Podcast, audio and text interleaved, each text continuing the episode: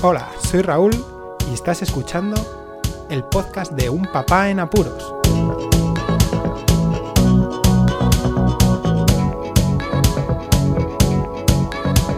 Hola, pues escuchas, bienvenidos a un nuevo episodio del podcast de Un Papá en Apuros en este confinamiento, día 17 ya, podcast número 101 y bueno, en fin, que escucho muchos menos podcasts. Sí, desde que estamos confinados, desde que estamos en cuarentena aquí en España, la cantidad de tiempo que puedo dedicar a escuchar podcast es muy inferior porque tengo que estar muchísimo más dedicado a mis pequeñajos que están en casa, a todos, a los tres.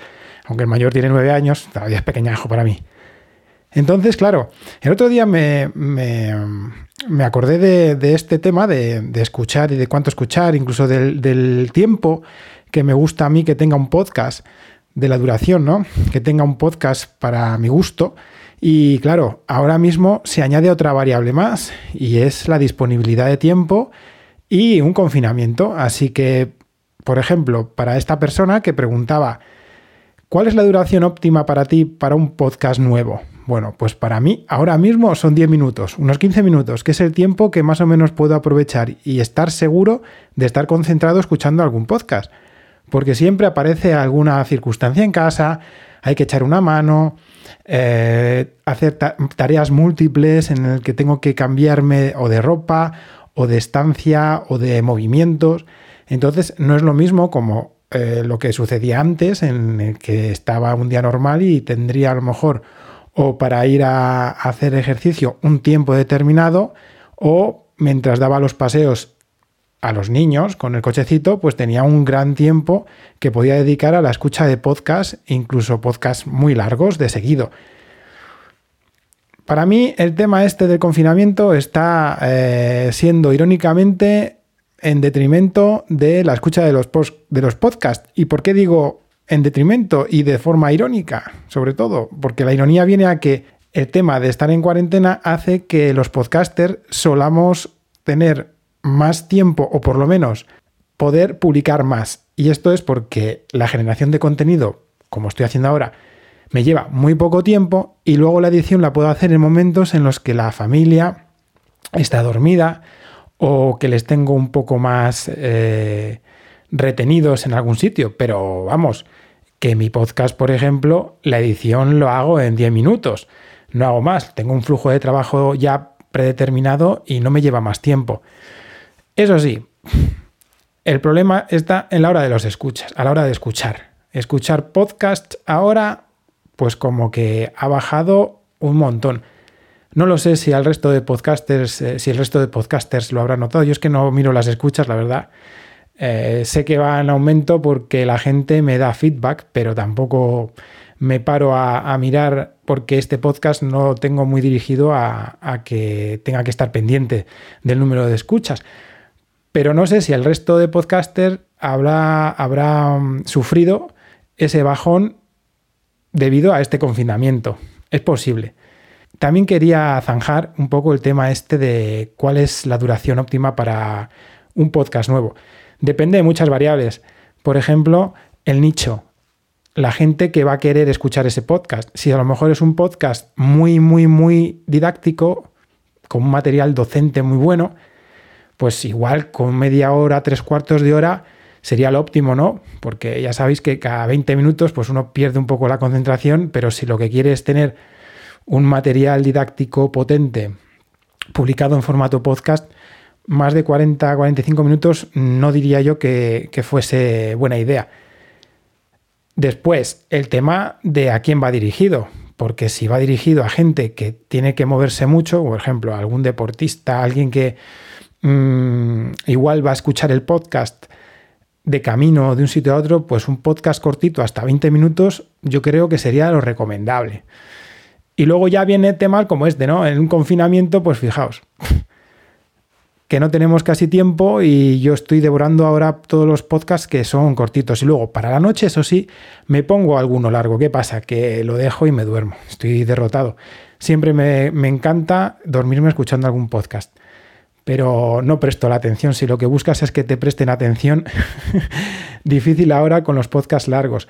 Podcasts largos que también pongo a veces en esos periodos cortos de tiempo ahora, ¿no? En el confinamiento, pero son pues como una escucha de radio que me lleva me llevan de la mano mientras voy haciendo tareas rápidas y en muchas ocasiones no les puedo prestar atención porque a lo mejor lo que dicen pues eh, no es muy didáctico, pero no necesita mucha atención y lo que a lo mejor dicen pues es más para sobrellevar el momento y no tener que memorizarlo. Por lo tanto, eso depende de muchas variables. Después, la variable subjetiva. Puede que a una persona le encante cómo locuta el podcaster y a otra no.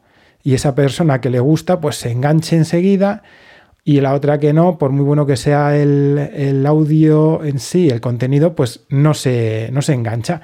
O a lo mejor tiene eh, muy buen contenido, locuta muy bien, pero el sonido es malo o la edición es mala o sea, hay muchísimas variables. Ahora mismo la duración de un podcast yo creo que debería de guiarse específicamente por el nicho y no preguntar en general, porque cada uno va a decir una cosa.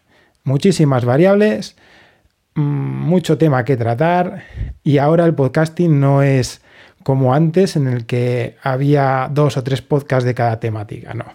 Si la persona que pregunta eso es porque está preocupada en que quiere captar clientes, en este caso escuchas, ¿no? Así que muchas variables, muchas variables.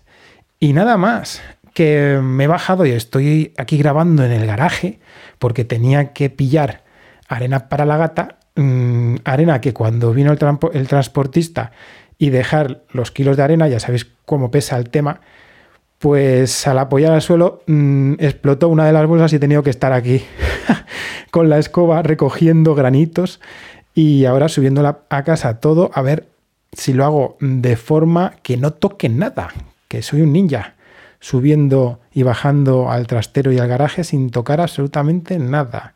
Y por cierto, otra cosa curiosa, aquí en Granada de vez en cuando se notan algunos temblores, que son pequeños terremotos. Pues hoy os digo que ha habido uno, día 31 de marzo, hemos tenido un terremoto que también en Granada. ¡Wow! Y nada más que lo dicho, a modo de resumen, si necesitas saber cuál es la duración óptima para tu podcast, infórmate bien de tu nicho, de la gente que lo va a escuchar y del tiempo que pueden a lo mejor dedicarlo, pero de forma muy específica.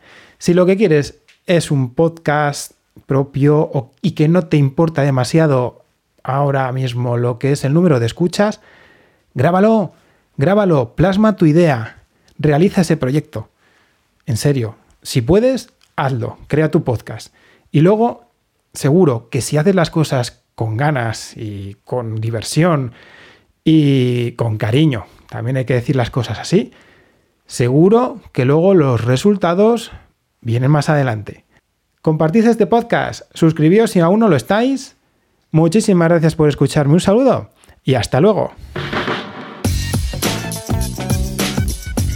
Podéis contactar con un papá en apuros mediante el correo electrónico abierto las 24 horas del día, unpapaenapuros@rauldelapuente.com. También podéis seguir las cuentas de Twitter y Facebook oficiales, arroba unpapaenapuros. Estamos en todas las plataformas de podcasting y para que incluyáis el programa en vuestro gestor de podcast favorito podéis utilizar la dirección corta bit.ly barra un en apuros. Para que no os preocupéis, toda la información sobre el podcast se encuentra en unpapanapuros.rauldelapuente.com y también en las notas de cada episodio. Por cierto, no os olvidéis de dejar una reseña en iTunes, dar un me gusta en iBox y compartir cada episodio en las redes sociales. Así nuestro podcast será más visible y llegará a más gente. Muchas gracias, Poz Escuchas.